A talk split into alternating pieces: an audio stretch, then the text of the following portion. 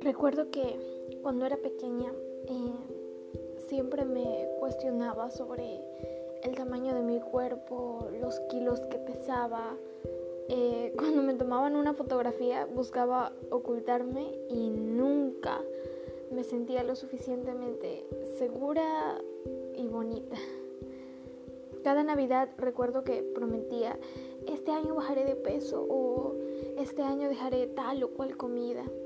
Creo que apenas tenía nueve o diez años.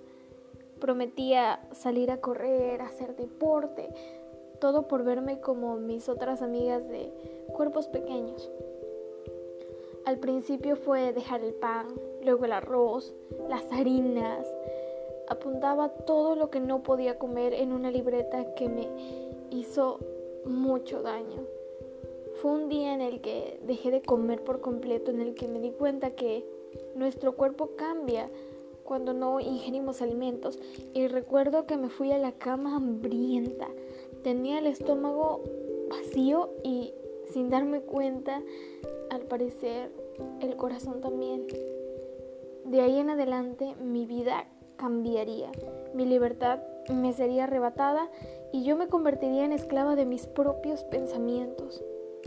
El ejercicio se convirtió en mi fiel acompañante y si le dejaba un día, los pensamientos que me hacían sentir miserable volverían. Quería llorar, hacía ejercicio. Me estresaba, hacía ejercicio. No sabía cómo parar, hacía ejercicio. Se volvió una obsesión, un método de compensación, pero para mí era disciplina. Me negaba a sentir. Solo quería tener el control, tener el control de lo que comía, de los pasos que daba, las calorías que ingería. Y si me las y sí, me las sabía todas. Eh, no sabía que jamás estaría satisfecha. Nunca serían suficientes kilos menos. La rompa nunca estaría lo suficientemente floja para mí y mi corazón nunca estaría lo suficientemente lleno.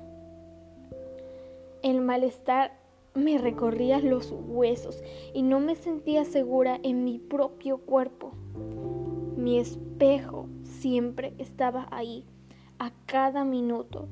Buscaba imperfecciones que arreglar y no me daba cuenta que mi interior era el más dañado. Cada vez más cansada, más débil, más pequeña, más frágil, cada vez alejándome más de mí misma. No quería llorar porque me preguntarían qué pasa y yo no sabría cómo responder. Aparentemente no tenía desencadenantes que me causaran un trastorno de la conducta alimentaria. Venía de una familia que me amaba. Tenía amigos, una vida. Pero nadie sabía que era una vida en la que yo siempre quería ser perfecta y no cometer errores. Tenía una libreta de notas impecable, diplomas de excelencia, buena oratoria, clases de piano, de inglés, miles de cualidades, pero ninguna me llenaba. Siempre me preocupé por lo que otros sentían y ¿dónde quedé yo? ¿Alguna vez tuve tiempo de conocerme? Era una completa extraña, alguien que no sabía cómo enfrentar los problemas, los errores, la vida siempre pensando en lo que podría salir mal y me perdía de lo que me rodeaba. Y entonces pasó. Mi mente encontró lo único en lo que creía que era buena. Y con un autoestima destrozado y obsesión en la perfección, empezó mi deseo. Qué buenos antecedentes, ¿no? Ahora veo atrás y siento tanta pena por esa pequeña que arriesgó su vida que cargó con un peso con el que no podía avanzar, que se hundió. Recordemos que en cada persona un TCA se manifiesta de diferentes maneras y para mí fue así. Oír de trastornos alimentarios es algo, pero vivirlo en carne propia es muy distinto. Y no, no se trata de personas súper delgadas, para nada. Se trata de personas que no saben cómo sanar. Siempre quise que mi voz fuera escuchada. Hoy quiero ayudar o ayudarte, si es el caso, a que poco a poco veas que la recuperación es la mejor elección que puedes tomar. ¿Es difícil? Por supuesto que sí, pero vale la pena. Y entiendo lo que puedas estar sintiendo. Yo he estado en tu lugar, llena de miedos, de dudas, pero créeme que es posible salir de esto.